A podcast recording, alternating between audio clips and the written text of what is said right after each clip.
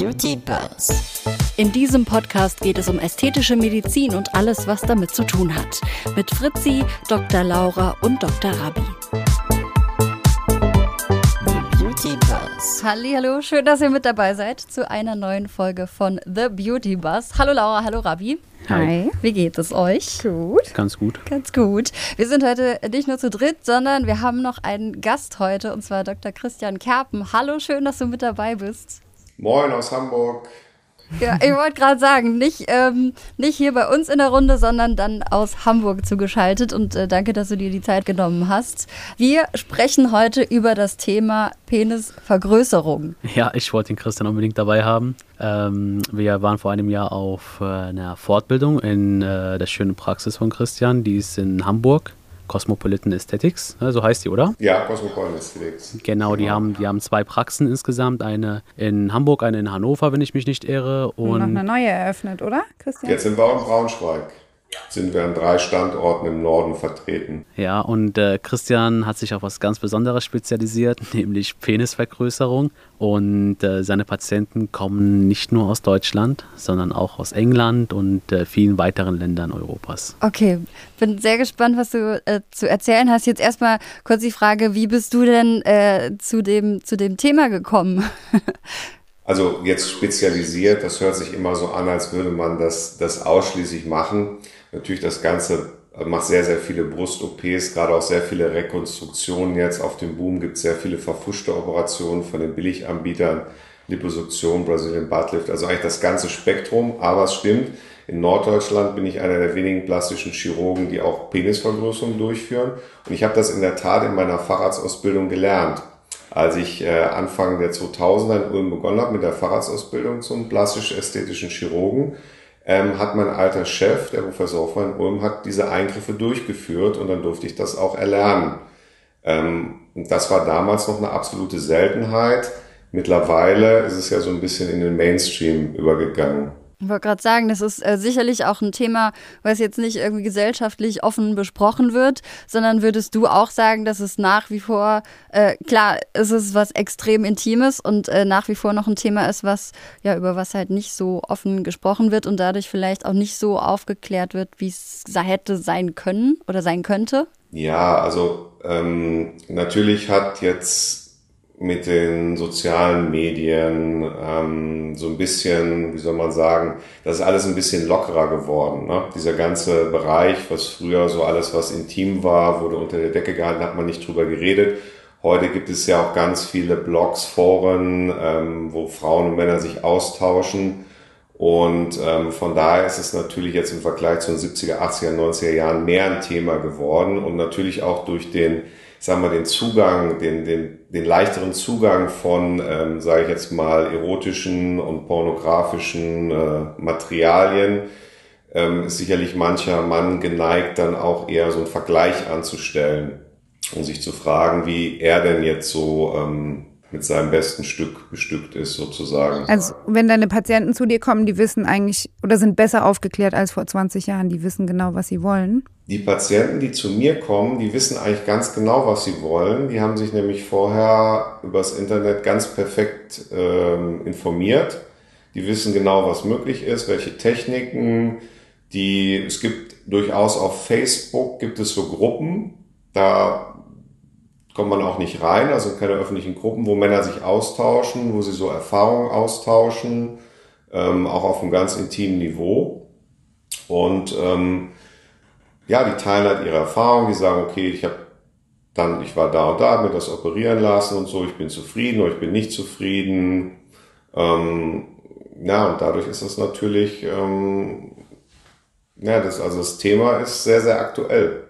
Meine, ich wollte gerade sagen, weil es ist ja auch gerade eigentlich sehr, also in dem Moment auch, wo, wo es Facebook-Gruppen gibt und so weiter oder wo einfach ein offenerer Austausch stattfindet, ist ja eigentlich sehr, sehr positiv, weil auch gerade im Bereich äh, Medizin, wenn es um Männer geht und so weiter, war das ja bisher immer, immer extrem verschlossen oder auch äh, Beispiel Thema Männergesundheit allgemein. Das ist ja jetzt nichts, worüber man auch am Stammtisch oder mit Freunden halt irgendwie offen spricht und wenn das da so ein bisschen aufgebrochen wird und man äh, sich austauscht, ist das im ersten Moment natürlich auch äh, sehr, sehr positiv. Ja, ähm, Christian, meine Frage. Äh, be be bevor halt jetzt die ganzen anderen Fragen kommen, erkennst du einen vergrößerten Penis direkt, wenn er schon vorher irgendwo vergrößert wurde? Ja, Oder also ja, das ist, das ist wie bei Nasen-OPs oder wie bei Brust-OPs. Ähm, selbst wenn das sehr gut gemacht ist, der Spezialist erkennt das. Ja? der Der Spezialist. sieht es an gewissen Anzeichen, aber, das muss ich sagen, es ist für 99,999 Prozent der Bevölkerung ist es nicht ersichtlich, ob da was vergrößert wurde oder nicht. Da muss man also wirklich genau, genau den Augenmerk darauf legen. Ne? Ja, nee, die Frage war halt, ähm, weil, wenn man wieder bei, bei dieser pornografischen Geschichte, viele Frauen haben ja vergrößerte Brüste in der Szene. Und was ist halt mit den Männern? Ja, weil diese Männer dienen ja den normalen Otto, äh, Otto Normalbürger oder den Jugendlichen, die sich das halt dann anschauen, als Vorbilder. Und da entstehen ja halt die ganzen äh, Komplexe, wenn man es so, so nennen kann. Ach, meiner ist zu klein, den sollte ich den vergrößern. Und äh, die wissen dann halt nicht, ob die dann halt vergrößert sind oder nicht, weil das ist ja auch irgendwo für die, wenn man so eine Karriere anstrebt, ja genauso wie Größe, brü große Brüste bei Frauen, ist es dann halt gut, wenn man so ein größeres äh, Stück da hat. Ja, Ja, genau, das- das ist halt äh, leider so, ne, dass ähm, gut, und es gibt natürlich auch Erotik für Frauen, da wird auf anderes Wert gelegt, aber bei den normalen äh, pornografischen Sachen ist es halt so, da wird natürlich schon äh, darauf Wert gelegt, dass es halt auch Männer sind, die halt einen extrem außergewöhnlichen Penis haben. Ob das jetzt alles operiert ist oder ob das, ähm, sage ich mal, angeboren ist, ausgewählt, das äh, wird man dann letztendlich im Film oder so oder im Magazin nicht auseinanderhalten können. Vermittelt natürlich ein falsches Bild. Ist ja klar, ist ja auch wie bei den Frauen. Ne? Wenn eine Frau einen natürlich schönen kleinen B-Cup hat, ähm, haben wir auch in der Sprechstunde, da kommen Frauen wollen eine Brustvergrößerung, haben ein wunderschönes C, ähm, nur weil die Freundin das irgendwie dann hatte und weil die sich dann etwas ähm, ähm, minderwertiger fühlt, dann muss man auch einfach sagen, das macht also keinen Sinn. Weil man muss ja auch einfach überlegen, dass man jetzt zum Beispiel mit dem Brustimplantat ja auch das Risiko hat, dass es äh, Komplikationen gibt oder dass es vielleicht später auch mal ausgetauscht werden muss. Ne? Wenn man dann eine moderate Vergrößerung, dann würde man vielleicht Eigenfett oder sowas nehmen, wo es halt ein bisschen größer ist und wo man halt keine geringe Langzeitfolgen hat, zum Beispiel. Ne? Ja. Und ähm, wenn die Patienten zu dir kommen, äh, vorab auch im Gespräch, was merkst du, wie, natürlich ist der Wille da, irgendwie zu sagen, okay, ich hätte gerne, dass, ne, dass mein Penis ein gewisses Stück vergrößert wird. Und wie hoch ist aber auch auf der anderen Seite oder wie, wie groß sind da trotzdem auch Ängste und Sorgen, dass vielleicht was schiefgehen könnte? Genau, also trotz aller Informationen sind das, ist das ja alles nur zusammengetragen. Ne? Und es ist natürlich klar, wenn man jetzt irgendwie auf einer, einer Seite schaut von irgendwie so einem Zentrum, die sagen, wir finden diese OP ganz oft durch, da wird man natürlich wenig Negatives finden. Und ganz wichtig ist natürlich gerade in der ästhetischen Chirurgie, dass die Patienten natürlich umfassend auch über die Risiken aufgeklärt werden. Das ist klar. Und jede OP hat Risiken. Eingriff wird ja auch in der Narkose, zwar nicht sehr lange, aber wird in der Narkose durchgeführt. Und ähm, da muss man natürlich schon über alles aufklären. Natürlich werden die Patienten vorher abgecheckt mit EKG, mit den Laborwerten, aber trotzdem theoretisch kann ja immer was passieren. Es kann immer eine Wundinfektion oder sowas geben, trotz aller Sicherheitsmaßnahmen. Ne? Und ähm, darüber muss man halt auch umfassend aufklären. Und man, äh, man, manche Männer haben vielleicht auch eine falsche Vorstellung oder manche Männer ordnen sich, sich vielleicht auch falsch ein. Ich messe das ja dann alles nach, schau das und sag manchen Männern, dass sie halt über dem Durchschnitt sind oder genau äh, im Durchschnitt. Und ähm, ganz lustig ist, wenn die Partnerin mitkommen oder die Freundin, in den aller, allermeisten Fällen, also bis auf ein, zwei Ausnahmen, sagen die immer, also wegen mir muss er das nicht machen. Unser Eheleben ist wunderbar alles, aber das scheint so ein tiefer innerer Wunsch zu sein. Ne? Man muss aber wirklich auch umfassend auch über alle riesigen Konsequenzen aufklären. Und natürlich sind OP-Methoden zu bevorzugen, die halt natürlich sicher und einfach sind. Ja, die Frage, die Frage, die ich mir halt, ähm, ich meine, das kommt ja durch Vergleich. Männer vergleichen ja. Und das ist ja je nachdem, wenn man auf die Toilette geht, guckt man ja einmal rüber oder wenn, man Gemeinschaftssport macht in der Duschkabine. Ich denke, das ist halt ganz tief verankert durch, durch Vergleiche und Freunde und äh, dadurch kommt dann halt vielleicht der Wille oder die Entscheidung, irgendwann mal ähm, da was halt äh, zu machen. Wie, aber jetzt mal die Frage, wie wird das gemacht? Welche Möglichkeiten gibt es da? Also da muss man sagen, es wird ja sehr oft wird mit Cremes, mit Salben, mit Streckapparaten sowas geworben. Das muss man sagen, leider Das ist alles Quatsch. Das ist so. Auch was man so auf YouTube sieht, diese ganzen Videos, wo so kleine Asiaten ganz viel Hyaluron reinspritzen oder andere Sachen, da kann ich nur, nur von abraten. Wir dürfen nicht vergessen, die Härte des Penis bei der Erektion kommt durch die Schwellkörper, durch den Bluteinfluss zustande und durch den Klappenschluss. Wenn wir an den Schwellkörpern irgendwas manipulieren, operieren, verkleben, verstopfen, das Blut kann nicht mehr fließen, dann haben wir Erektionsprobleme. Das wollen wir keinesfalls. Das heißt, da am besten wegbleiben. Und Hyaluron zum Beispiel, was so oft propagiert wird, das hat ja eine Konsistenz wie Haargel. Das muss man sich überlegen. Das, das heißt, im Falle einer Erektion, das bringt ja gar keine Härte. Und außerdem gibt es am Penis fast gar keine subkutane Fettschicht. Das heißt, wenn man das zwischen Haut und Schwellkörper einbringt, dann ähm, gibt es bestenfalls Verschiebungen, also das sozusagen nach unten wandert durch den Druck beim Geschlechtsverkehr und ähm, dass es sich verknotet. Also ich habe da schon ganz viele schlechte Ergebnisse gesehen und habe auch schon ganz viele äh, Substanzen wieder entfernt, die sich abgekapselt hatten.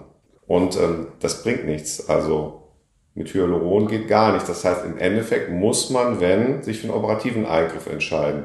Und wir machen das ja zum Beispiel am häufigsten mit dem Eigenfetttransfer. Das heißt, wird von einer Stelle, bei Männern meistens am Bauch an den Hüften, wird eine Menge Fett gewonnen in einer vorsichtigen Art und Weise und steril und wird dann über einen kleinen Zugang in den Penis injiziert und gleichmäßig verteilt.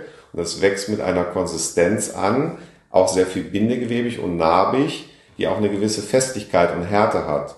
Und das Verfahren mache ich ja zum Beispiel seit über zehn Jahren. Und dann kann man zwar nur einen moderaten Gewinn an Länge und Umfang erreichen, aber das ist relativ komplikationsarm, man ist schnell wieder fit und eigentlich eine sehr gute Sache. Zweite Technik ist, dass man die Haltebänder durchtrennt, weil nämlich ein Teil des Penis des Schwellkörpers liegt innerhalb des Körpers und man kann den Penis größer aussehen lassen. Das gilt aber dann nur für die Ruhe weil bei der Erektion schießt eh Blut ein und es kommt noch ein bisschen raus und die Bänder spannen an, ähm, dass man die Bänder durchtrennt und vorverlagert. Ja, das ist aber schon etwas größerer Eingriff, weil der Penis ist am Becken aufgehängt. Und da muss man erstmal rein präparieren und da hat man auch nicht sehr viel Platz zwischen den Samenleitern. Und man muss überlegen, alles, was wir auf dem Weg dahin an Nerven und Blutgefäßen zerstören, fehlt nachher und kommt auch nicht wieder. Deswegen ist es eine Methode, die ich eigentlich nur in Ausnahmefällen anwende. Also zum Beispiel, wenn der Penis sich einzieht oder wenn er extrem klein ist. Ja, und ähm, arbeitest du auch oder gibt es auch irgendwie eine Methode, dass man mit Implantaten oder ähnlichem arbeitet? Das ist ja eine urologische Methode bei der erektilen Dysfunktion. Also wenn sozusagen der, durch eine Krankheit oder durch eine Operation oder sowas, wenn dann sozusagen eine Impotenz vorliegt im Sinne, dass der Penis nicht mehr hart wird, also keine Erektion mehr stattfindet, dann kann man Schwellkörperprothesen implantieren. Da gibt es so eine Pumpe zum Beispiel, dann kann man den Penis dann ähm, damit zur Erektion bringen. Das ist aber ein massiver Eingriff und das würde man ja nicht bei einem gesunden Mann machen, wo die Schwellkörper ja funktionieren. Das macht keinen Sinn. Es gibt in den USA von einem Urologen eine Silikonprothese, die ist so halbmondförmig und wird auf den Penis aufgesetzt, also da quasi auch, wo wir das Fett reinmachen und wird dann an den Haltebändern verankert und vorne an der Vorhaut. Die hat dann auch eine gewisse Streckung und eine Volumenvermehrung zur Folge. Aber da gibt es auch eine relativ hohe Infektionsrate. Und wenn wir einmal eine Infektion haben, eine Vernarbung, dann wird der Penis ja noch kleiner. Und es ist ein Fremdkörper. Der wird verkapselt und das kann auch wieder zu Komplikationen führen also später mal entfernt werden muss zum Beispiel. Wie lange dauert es nach der OP, bis der Penis funktionsfähig ist? Also wir sagen immer, man sollte vier bis sechs Wochen warten, um eine Verschiebung, also bis das Fett stabil eingeheilt ist oder beziehungsweise auch bis die Bandplastik eingeheilt ist, um nicht durch einen Druck in die falsche Richtung sozusagen eine Verschiebung oder wieder eine Verkleinerung ähm, zu provozieren. Ja, und ähm, jetzt ganz, ganz blöd gefragt, wenn man vorher misst und nachher misst, was ist denn jetzt an tatsächlicher Länge machbar? Wie viel Zentimeter kann man äh, denn jetzt vergrößern und ähm, wo, weiß ich nicht, äh, kracht es dann auch vielleicht zusammen bei der Vorstellung, die die Patienten haben und ähm, ja, was dann die Realität angeht?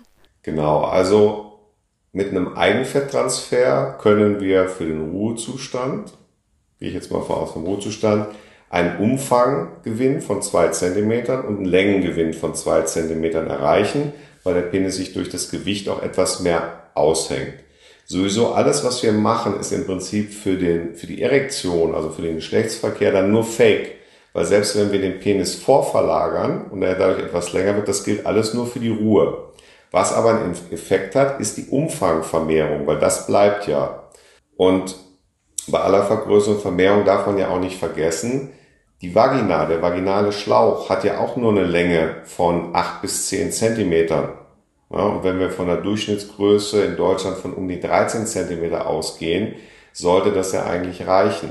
Und auch für den vaginalen Orgasmus ist es ja so, am Oberrand, am oberen Scheidengewölbe, so fünf Zentimeter hinter dem Eingang, da liegt eine Nervenansammlung. Das weiß man, das hat man, also ob es den G-Punkt jetzt gibt oder nicht, kann man drüber diskutieren, aber man hat das an Präparaten nachgewiesen, dass da eine erhöhte Nervendichte ist und man davon ausgeht, dass das ein Areal ist, was stimuliert werden sollte. Und mit fünf Zentimetern, das schafft ja jedermann, weil selbst Mikropenis hat eine Länge von sieben Zentimetern. Von daher, ähm, wie gesagt, es ist mehr so eine von den Männern eine innere Angst oder ein innerer Antrieb manchmal, also als dass es auch der Realität entspricht. Christian, kannst du, kannst du so den durchschnittlichen Patienten beschreiben, der da kommt? Der durchschnittliche Patient ist so um die 30 Jahre, ähm, fühlt sich unwohl, zum Beispiel wenn er in die Sauna geht oder wenn er nach dem Sport mit seinen Kameraden duscht, hat sich sehr genau darüber belesen, weiß, möchte meistens keine aufwendige OP haben, also viele entscheiden sich dann nur für einen Eigenfetttransfer, weil es die kleinere, risikoärmere Operation ist. Und wie gesagt, seine Partnerin ist meistens dagegen oder nicht informiert. Wobei ich dann immer sage, ich möchte da keine Eheprobleme auslösen und die Frau will es nachher bemerken. Deswegen ist es besser, wenn man das vorher alles offen bespricht. Und ich habe auch noch nie einen Mann, sage ich mal, heimlich operiert. Das mache ich nicht, weil ich finde, in der, in der Ehe, in der Partnerschaft gehört es das dazu, dass man miteinander redet über alles. Und das ist ja auch wichtig. Und ähm, von daher muss es vorher alles geklärt sein. Aber so, und ähm, vielleicht so eine leichte Häufung aus dem arabischen Raum, könnte man sagen. Vielleicht da mehr, haben wir mehr Patienten. Es gibt ja auch Unterschiede. Ich sage mal so, asiatisch-arabische Penis sind ja im Durchschnitt etwas kleiner als jetzt die europäischen oder afrikanischen. Da gibt es ja auch weltweite Statistiken, wobei die auch nicht so valide sind, weil es ja immer schwierig, wenn die Patienten selber messen, woher kommen die Daten. Ähm, gerade wenn man befragt, dann wird gerne was dazu geschummelt. Ne? Das geht eigentlich nur, wenn man sozusagen mit großen Fallzahlen das immer derselbe, immer im selben Zustand, bei derselben Temperatur misst. Und das ist natürlich sehr schwierig durchzuführen. Ne? Ja, und ähm, Ab welchem Alter ist denn, ist, sind denn solche Eingriffe überhaupt möglich? Oder würdest du sagen, mache ich und davor auf gar keinen Fall? Gibt es da eine Unter- und vielleicht auch Obergrenze? Also normalerweise sagt man, dass beim Mann mit Abschluss der Pubertät und 16. Lebensjahr eigentlich auch das Peniswachstum abgeschlossen ist. Aber manche Studien sagen, okay, bis zum 20. Lebensjahr kann auch noch was passieren. Wichtig ist aber vor allen Dingen auch für mich, dass die Persönlichkeit ausgereift ist. Ne? Es muss, muss wirklich in der Lage sein, das vollumfänglich zu überblicken. Es muss eine gewisse, eine glaubhafte Indikation, also ein Leidensdruck bestehen. Es muss, der Penis muss auch glaubhaft nachgemessen zu klein sein, ähm, dass man dann so einen Eingriff durchführt. Also ich würde das nicht bei Minderjährigen machen und ich würde es auch nicht bei, bei jungen Männern, die noch in der Selbstfindungsphase machen. Ich ich schaue auch immer ganz genau, was ist die Motivation. Weil wenn jetzt zum Beispiel die Freundin Schluss gemacht hat oder Ehe geht auseinander oder sowas, man hat so eine Akutsituation und das gibt einem vielleicht den Anlass, dass man sagt, hey, ich muss jetzt irgendwas machen, weil wahrscheinlich lag es daran, lag es aber gar nicht. Das kann natürlich dazu sein, dass man irgendwas macht, was man vielleicht später bereut, gerade wenn es eine Komplikation geben sollte. Ne? Deswegen ist es ganz wichtig, dass das eine gereifte Entscheidung ist, die bestenfalls auch schon einige Jahre getragen wird sowieso meistens viele Männer, die recherchieren, recherchieren über Jahre und dann trauen sie sich mal und dann wünschen sie ein, ein objektives Beratungsgespräch. Ne? Das ist ganz wichtig, also ganz, ganz wichtig sowieso im ganzen ästhetischen Bereich ist, was ist die Motivation und eine ganz gute Aufklärung und eine Selektion. Das heißt, wahrscheinlich ist bei dir dann auch ähm, einfach genau die, die, das Gespräch und äh, das, das ärztliche Gespräch vielleicht auch viel, viel wichtiger und dann, ähm, ja, um, um nochmal final auch eine Entscheidung zu treffen. Genau, bei vielen Männern kann man durchaus vermitteln, dass dieser Eingriff ist überhaupt gar nicht nötig, wenn man sie mit der Statistik konfrontiert. Ähm, na, eine Frage hätte ich noch. Also es ist nicht direkt Penis, aber der Hodensack, der ist ja auch in unmittelbarer Nähe. Wie, wie sieht es denn aus bei, bei, mit Hodensackstraffungen? Ist es auch sehr nachgefragt? Hodensackstraffungen sind auch, sind auch nachgefragt. Es gibt auch eine Form, wenn, wenn der Hodensack zu weit oben am Schaft ansetzt, dann ist der Penis vielleicht groß, der wirkt aber sehr klein. Dann kann man durch so eine kleine Straffung und Rückverlagerung so ein relativ kleiner Eingriff ist schon optisch eine größere Größe erreichen. Hodensackstraffungen sind, sage ich mal, leider ab einem gewissen Alter ähm, durch die Hauterschlaffung, durch die Schwerkraft, ähm, ist es fast bei jedem Mann so. Ja, das ist einfach so. Wir operieren es dann auch, wenn, sage ich mal, ähm, glaubhafte Beschwerden bestehen, also im Sinne von einer Einklemmung. Viele Patienten können sich da nicht hinsetzen, die klemmen sich den Hoden ein ähm, dann kann man diesen Eingriff auch durchführen. Aber ich würde, also das führen wir aber nicht zusammen durch, ne, weil wir meist einen Eigenfetttransfer machen und wenn wir dann auf der einen Seite schneiden, dann kommt das Fett da wieder raus. Also bei der, bei dem Eigenfetttransfer sind das ja nur ganz kleine Zugänge, paar Millimeter, die werden nachher mit einem dünnen äh, Faden vernäht. Und ähm, aber sonst würde das ganze Fett ja durch den Druck wieder rauskommen. Ne? Dann darf man keine größeren Schnitte machen. Und gibt es auch Männer, die jetzt so eine zweite Runde, eine dritte Runde machen oder macht, machst du nur einmal? Also die meisten sind nach der ersten OP zufrieden. Einige, aber ich sag mal, das sind vielleicht ein bis zwei Prozent, die sagen dann nach einem Jahr, okay, das ist super, aber ich hätte gern noch ein bisschen mehr. Das kann man ja nach einem Jahr problemlos wieder machen. Und ganz, also ich hatte, glaube ich, hatte bis jetzt erst zwei Fälle, die wollten das dann ein drittes Mal haben. Das muss man sagen, ist aber dann auch schon sehr, sehr riesig geworden. Ne? Im Eigenfetttransfer. Und meinst du irgendwie, um, um so ein bisschen zum Schluss zu kommen, wird das ein Thema werden oder meinst du, die, die Zahl der Penisvergrößerung wird in Zukunft irgendwie zunehmen oder wird es so gleich bleiben oder noch, noch vielleicht auch abnehmen, weil dann irgendwie auf der anderen Seite schon auch mehr aufgeklärt wird? Was ist deine Einschätzung? Naja, also auch durch Social Media gewinnt ja so die, der Lifestyle Körperformung, Bodykult immer mehr an äh, Zuwachs. Und das ist ja eine, das ist ja eine Tendenz, die wird nicht aufhören. Ne? Es wird sicherlich in Zukunft, also ich bin einer der wenigen Ärzte in Norddeutschland, die, der diesen Eigenfall regelmäßig durchführt und auch schon seit so langer Zeit, seit über zehn Jahren. Aber es wird natürlich auch mit Zunahme der ganzen plastischen ästhetischen Chirurgie da auch natürlich so ein, so ein Zuwachs geben. Es werden immer mehr diesen Eingriff anbieten und dann werden die Zahlen dann natürlich auch zunehmen. Ähm, man muss sich ja halt irgendwann mal überlegen, soll ich mir einen Porsche kaufen oder den Penis vergrößern? Was kostet, was kostet das denn so ungefähr? Ich, ich weiß, man darf keine Preise nennen. Ja, also ähm, wir sind, also das wird ja nach GOE abgerechnet, wobei man natürlich auch ähm, die Narkose dann einrechnen muss und sowas. Ähm, wir sind, GOE-Rechnung kann man ja, das kennen wir ja von anderen Kollegen, kann man natürlich auch nach oben äh, frisieren, ähm, weil unsere Männer aber, die wir operieren, einen Leidensdruck haben und ich das irgendwie auch eine, als eine medizinische Indikation ansehe, sind wir da relativ moderat. Also so ein Eingriff mit allem drum und dran, mit kompletter Vorsorge, Nachsorge, P, Narkose, Aufenthalt, Betreuung und so, kostet für einen Eigenfetttransfer sind wir jetzt so um die 3600 Euro. Das ist eigentlich noch sehr, sehr moderat, wenn ich das jetzt mal äh, mit anderen Kollegen vergleiche. Wenn man eine Bandplastik macht, dann ist es so ungefähr das Doppelte, weil dann ist auch ein stationärer Aufenthalt und ein bisschen intensivere Betreuung ähm, notwendig und das verteuert das natürlich. Ein Eigenfetttransfer ist jetzt ein ambulanter Eingriff und dann ist man auch nach ein bis zwei Tagen wieder arbeitsfähig und hat halt nur das Sex Günstiger als der Porsche. ja, da kann man auf den Porsche auf jeden Fall getrost verzichten, ja. vielleicht auch, ja, wenn also man Klischee Porsche, bedienen möchte. Ein Porsche ist definitiv äh, teurer als so ein Eingriff. muss man mal sagen. Wunderbar. Also dafür gibt's, für den Preis gibt's noch nicht mal eine, eine schlechte Einbauküche. Ja, vielleicht irgendwie die, vielleicht die Sitzbezüge oder so. Wunderbar. Lieber Christian, vielen Dank, dass du dir die Zeit genommen hast, all die Fragen zu beantworten und äh, mit uns über das Thema zu sprechen. Ähm, genau, bei Fragen kann man sich natürlich sicherlich auch nochmal an dich wenden, ähm, wenn jetzt jemand zuhören sollte und noch weiter interessiert ist an dem ganzen Thema. Ansonsten äh, stellen wir auch gerne den Kontakt her. Ihr findet uns auf Instagram bei The Beauty Bus. Und Christian und findet ihr bei Cosmopolitan Aesthetics, richtig? Ja, oder ich habe auch eine private Insta-Seite, Kerpen Christian. cosmopolitanesthetics.com oder Blaschchirurgie Dr. Kerben.